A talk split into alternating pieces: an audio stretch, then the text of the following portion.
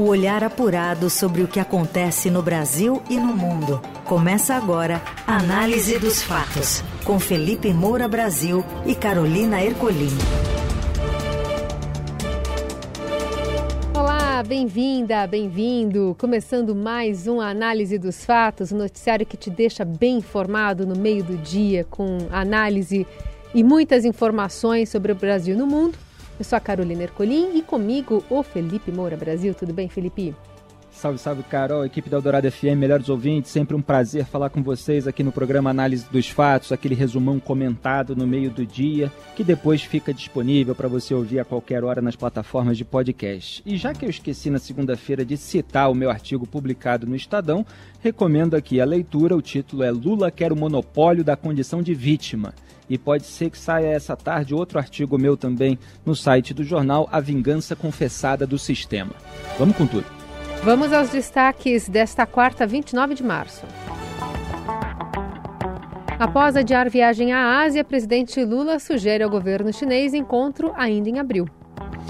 Já o ex-presidente Bolsonaro, após temporada em Orlando, deve chegar ao Brasil amanhã em meio a um novo escândalo de joias sauditas. E ainda novos depoimentos do ataque à escola de São Paulo e o futuro do Chat GPT. O que acontece no Brasil e no mundo. Análise dos fatos.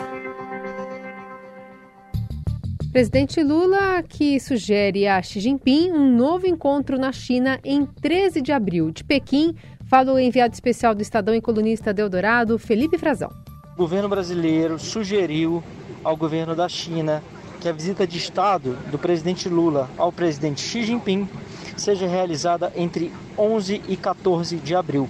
A nova data é uma tentativa ainda, mas é a sugestão oficial já formalizada pelo governo brasileiro ao governo da China. Agora eles aguardam uma resposta. Dentro dessa janela, Lula se encontraria, segundo a ideia do governo brasileiro, com Xi Jinping no dia 13 de abril aqui em Pequim.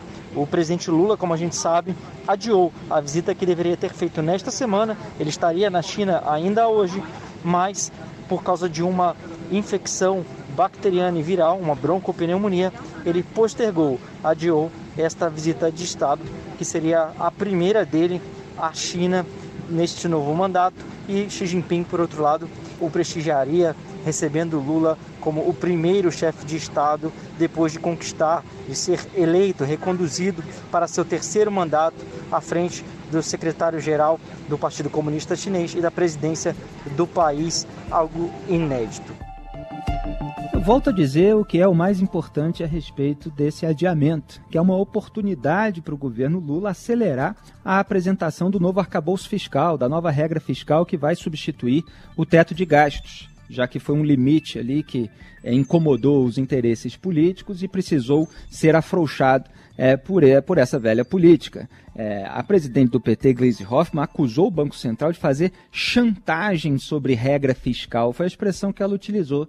Quer dizer, o partido mais mimado do Brasil quer controlar absolutamente tudo, incondicionalmente, e xinga de chantagista quem não lhe faz todas as vontades. Eu dei as boas-vindas aí ao mundo em que a recompensa só vem depois do trabalho. É curioso, né? Como tem pessoas assim que são cobradoras. Elas querem a recompensa sem que elas próprias façam os seus deveres de casa. E hoje, aliás, tem um editorial que eu recomendo no Estadão, Serenidade e Paciência do BC, que vai na linha de tudo que eu tenho comentado aqui no programa Análise dos Fatos, dizendo que a ata do Copom foi tecnicamente impecável, trouxe muitos argumentos para justificar a manutenção da taxa básica de juros e foi de raro didatismo que poderia ser bem aproveitado pelo governo Lula nesse momento de incertezas. E está explicando ali no meio do texto que as mudanças nas expectativas de inflação, nas projeções da, da dívida e nos preços dos ativos não são mecânicas, mas dependem fundamentalmente da percepção sobre a solidez e credibilidade desse arcabouço. Então, é preciso que o governo Lula faça o seu dever de casa. Agora, o que, que vem fazendo?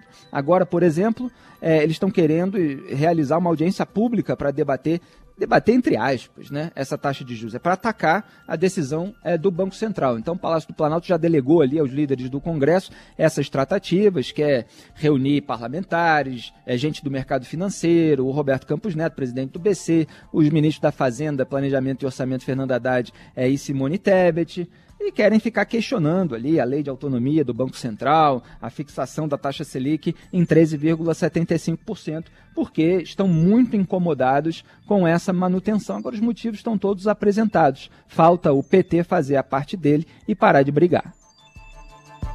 Análise dos fatos.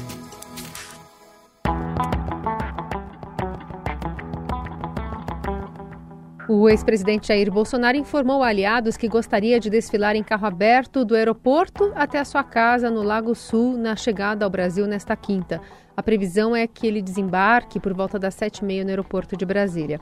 Segundo a coluna do Estadão, a expectativa é de que apoiadores acompanhem o ex-presidente no percurso, mas os membros da sigla ainda aguardam definições sobre o esquema de segurança a ser montado pelo governo do DF para chegar à programação e para fechar essa programação.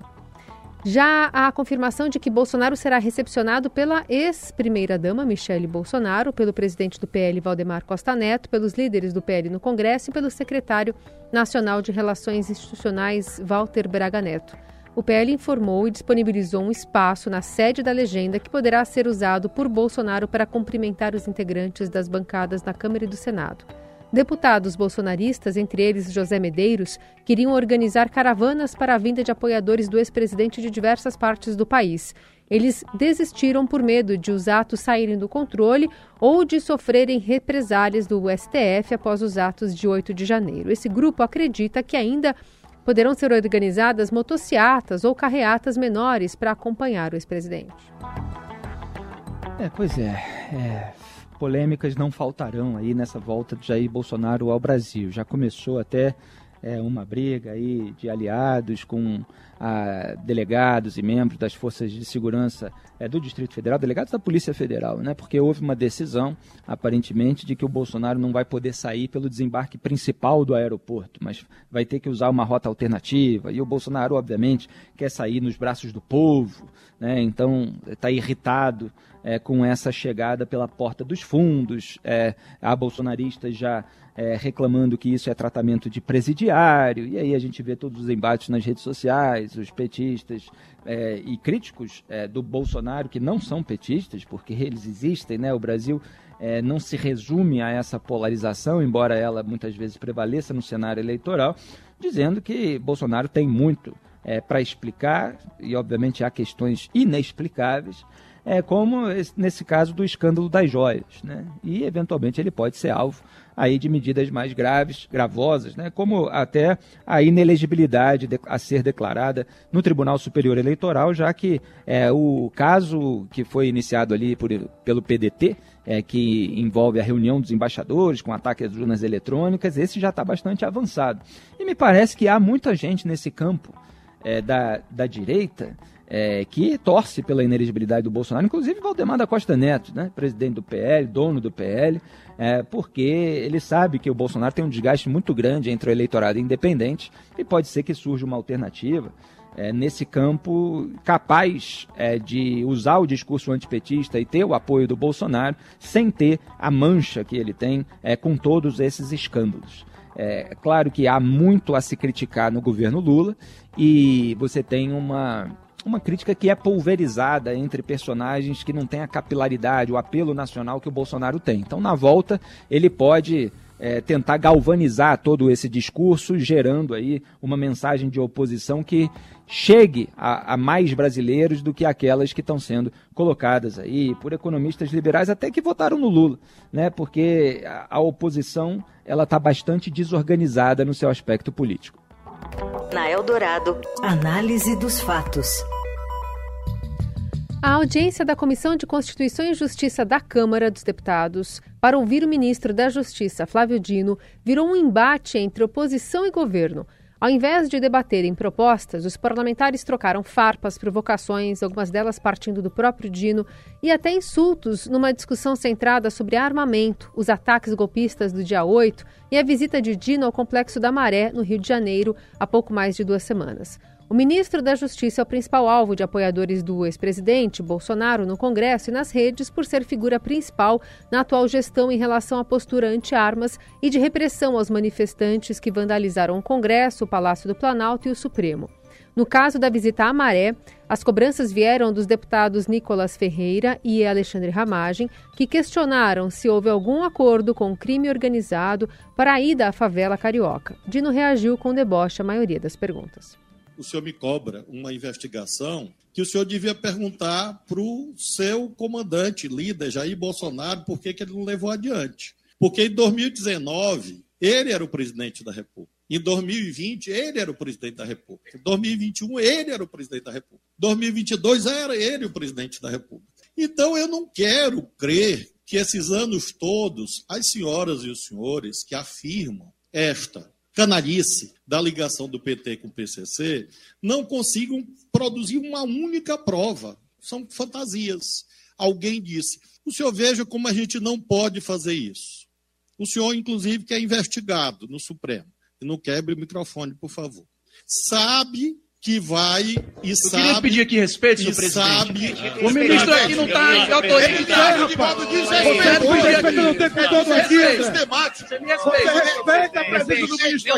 Isso depõe contra nós. Vamos manter a ordem, a civilidade. O deputado falou o que quis. O ministro fez menção a um fato de que o senhor estaria sendo investigado. Não disse que o senhor é criminoso estaria sendo investigado. É um fato. Ponto. Olha que barraco, quanto bate-boca, quanta declaração rasteira que a gente viu nessa comissão e dá uma perspectiva do que vai ser é, o Congresso Nacional ao longo é, do, dos próximos anos. É, há uma confusão aí também que mistura PCC com Complexo da Maré, PCC, facção criminosa paulista, Complexo da Maré é no Rio de Janeiro, dominado por outras facções, é, tudo junto e misturado, porque algumas questões que eventualmente poderiam ser legítimas se elas fossem feitas como perguntas específicas, levando dados da realidade é, em consideração, é, elas são colocadas da maneira mais categórica, é, afirmativa, às vezes como uma, uma acusação caluniosa.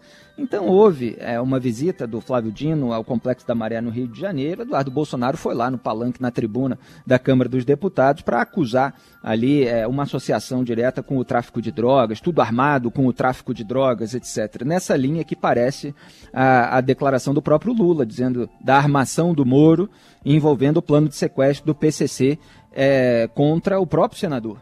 É, então você tem aí esses dois casos se misturando e com acusações é, falsas e gravíssimas é, de ambas as partes. É, você questionar é, o papel da ONG, o papel do ministro, que, como ele foi lá, é, qual era a comitiva, e tá, tudo isso é legítimo. Agora, a acusação direta de associação, ela é, é, é, completamente descabida se não tiver uma evidência que a sustente. Né, esse pessoal todo fica atacando a imprensa, mas não traz nenhuma evidência para tirar as suas próprias, é, as suas próprias conclusões. É, outra questão, é, a gente tem que falar aqui do Kim Kataguiri, deputado federal, que acabou é, de soltar um documento que parece contrariar alegações que o Flávio Dino tem dado. É, isso é, me parece mais importante do que toda essa zoeira em que acabou se transformando a comissão. É, o, o, Flávio Dino teria dito que não recebeu do, documento algum, avisando da possibilidade de criminosos depredarem a Praça dos Três Poderes, e o Kim Kataguiri acabou de soltar nas redes sociais é, um documento é, mostrando que o Flávio Dino recebeu sim informações sobre o risco é, de ataque aos prédios dos três poderes. É, e você tem ali é, um, um, documento enviado ao Dino que diz assim: olha, na, na véspera do 8 de janeiro, dia 7, está lá assinado eletronicamente pelas informações coletadas até o momento, o grupo pretende promover ações hostis perdão, e danos contra os prédios dos ministérios, do Congresso, do Palácio do Planalto, do STF e possivelmente de outros órgãos como o TSE. Há informações, inclusive, de, de, de, indivíduos armados fazendo a segurança, entre aspas, dos manifestantes, bem como inúmeros indivíduos dispostos a enfrentar as forças de segurança para tentarem, como vem dizendo em redes sociais e aplicativos de mensagens, tomar o poder nesta capital federal. É, aí no final fala, sendo que esta Polícia Federal recomenda, quer dizer, um documento ali de um delegado da PF, o André Augusto Passos Rodrigues, É, é, a PF recomenda e solicita que o trânsito desses veículos seja impedido para evitar maiores incidentes e atos de vandalismo, etc, etc. Estou lendo aqui é só uma parte que, inclusive, é, foi destacada por ele.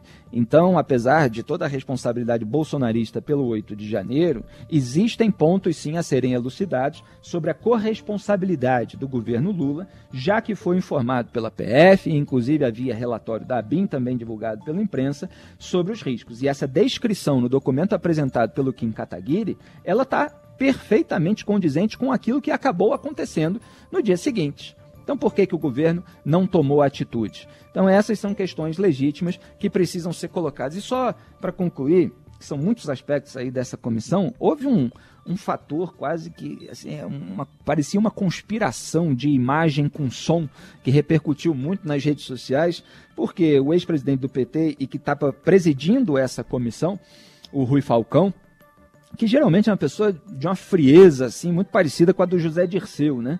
É, então as pessoas se surpreenderam porque acharam que ele xingou ali o, o Nicolas Ferreira, esse deputado bolsonarista, de chupetinha, porque teve um momento em que a a, a, boca do Rui Falcão falou, é, é, se movimentou ali no microfone, só que o microfone estava desligado, isso é inclusive visível é, pela luz vermelha que está apagada no momento em que ele fala, a expressão pode continuar. Só que exatamente nesse momento, outro deputado, que depois foi identificado como sendo o André Janones, que rivaliza aí com o Nicolas nessas tretas virtuais, chamou o Nicolas de chupetinha. Então pareceu que foi o Rui Falcão chamando é, de, de chupetinha. Se você é, vira as imagens sem o som, você percebe que o, o Rui Falcão está falando pode continuar. Mas é desse nível, né? Um xingando o outro, xingar de, chamar de deputada Nicole, porque o Nicolas tinha botado peruca para escarnecer de mulheres trans outro dia, aí agora chamam ele de chupetinha. É só barraco nesse congresso polarizado entre petistas e bolsonaristas muito rasteiros. Na Eldorado, análise dos fatos. Seguimos com a análise dos fatos para falar sobre a polícia que deve ouvir nesta quarta mais duas testemunhas do ataque à escola estadual Tomazia Montoro, na zona oeste de São Paulo. Na segunda, um aluno de 13 anos matou uma professora e feriu outras quatro pessoas. Dentre elas, uma das educadoras que passou mal e testemunhou o ataque e outra pessoa que deverá falar sobre a personalidade do agressor. O governo de São Paulo estuda contratar policiais militares aposentados para atuar de forma permanente nos colégios do estado. A medida foi anunciada por Tarcísio de Freitas horas depois da professora Elizabeth Terneiro ser esfaqueada. Em entrevista à Rádio Dourado, o coronel reformado da PM, José Vicente, ex-secretário nacional de Segurança Pública, avalia que a iniciativa deve ser acompanhada de outras medidas. Para ele, é preciso evitar que os policiais representem uma presença intimidadora.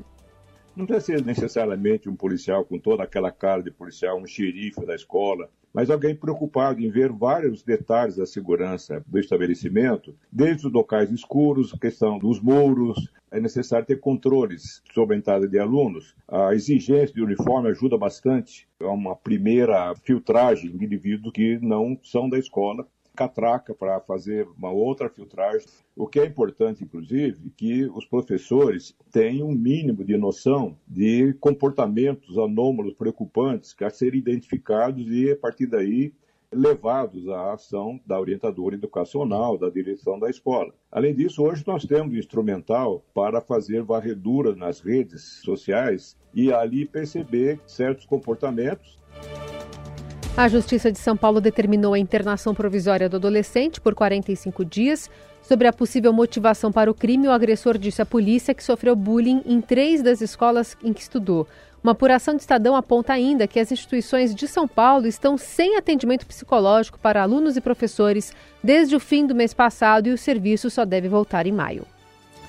Bom, em primeiro lugar, bullying não é justificativa para assassinato, né? E é preciso haver é, o devido castigo é, nos termos da lei, evidentemente, e a lei é bastante complacente é, com menores de idade. É, o indivíduo tem 13 anos que cometeu é, esses atos bárbaros e há toda uma discussão aí que já foi aventada novamente de redução da maioridade penal, embora o projeto que está lá engavetado no Senado há anos é, é de, uma, de, redução ali de 18 para 16, quer dizer, nem incluiria esse caso bárbaro. Em alguns países se avalia pela gravidade do crime.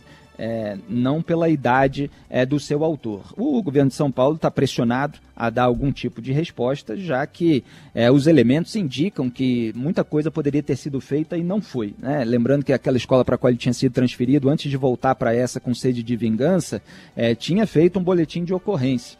É, mas aí os policiais alegaram que ah, depois a, a diretora daquela escola não foi depor, aí a polícia fica engessada. Quer dizer, é, houve uma certa omissão aí por parte é, de muita gente que poderia ter é, monitorado melhor essa circunstância. Botar policial é uma das atitudes possíveis. Tem questões tecnológicas, tem questões é, de revista, tem questões é, de acompanhamento psicológico é, que precisam ser tratadas com muita clareza e serenidade no debate público.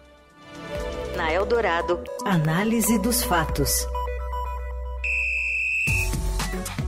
E esse fim de semana tem final do Paulistão. Fala mais, Morelli.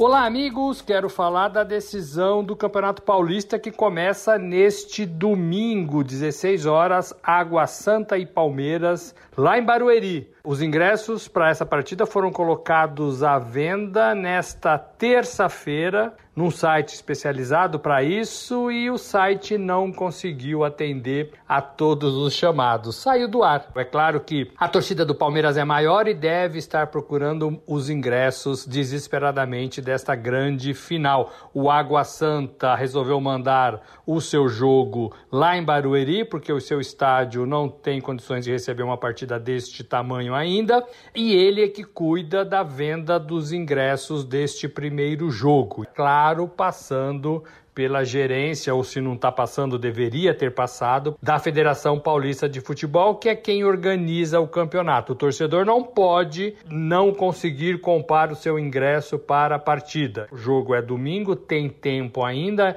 Imagino que nas próximas horas uma solução vai ser dada para isso. Lembrando, Água Santa e Palmeiras, domingo, 16 horas, primeira partida da final do Paulistão 2023. Domingo que vem, o jogo é no Allianz Parque e aí toda a estrutura, toda a gestão de venda de ingresso é por conta do Palmeiras. É isso, gente. Falei, um abraço a todos. Valeu. Análise dos fatos. O bilionário Elon Musk e mais de mil especialistas mundiais assinaram nesta quarta um apelo para haver uma pausa de seis meses nas pesquisas sobre inteligências artificiais mais poderosas que o ChatGPT-4, o modelo da OpenAI, lançado este mês. A carta aberta destaca os grandes riscos para a humanidade. Na petição publicada no site futureoflife.org, eles pedem um prazo até que sejam estabelecidas ou estabelecidos sistemas de segurança e técnicas que ajudem a distinguir entre o real e o artificial e instituições capazes de fazer frente às dramáticas perturbações econômicas e políticas que a inteligência irá causar.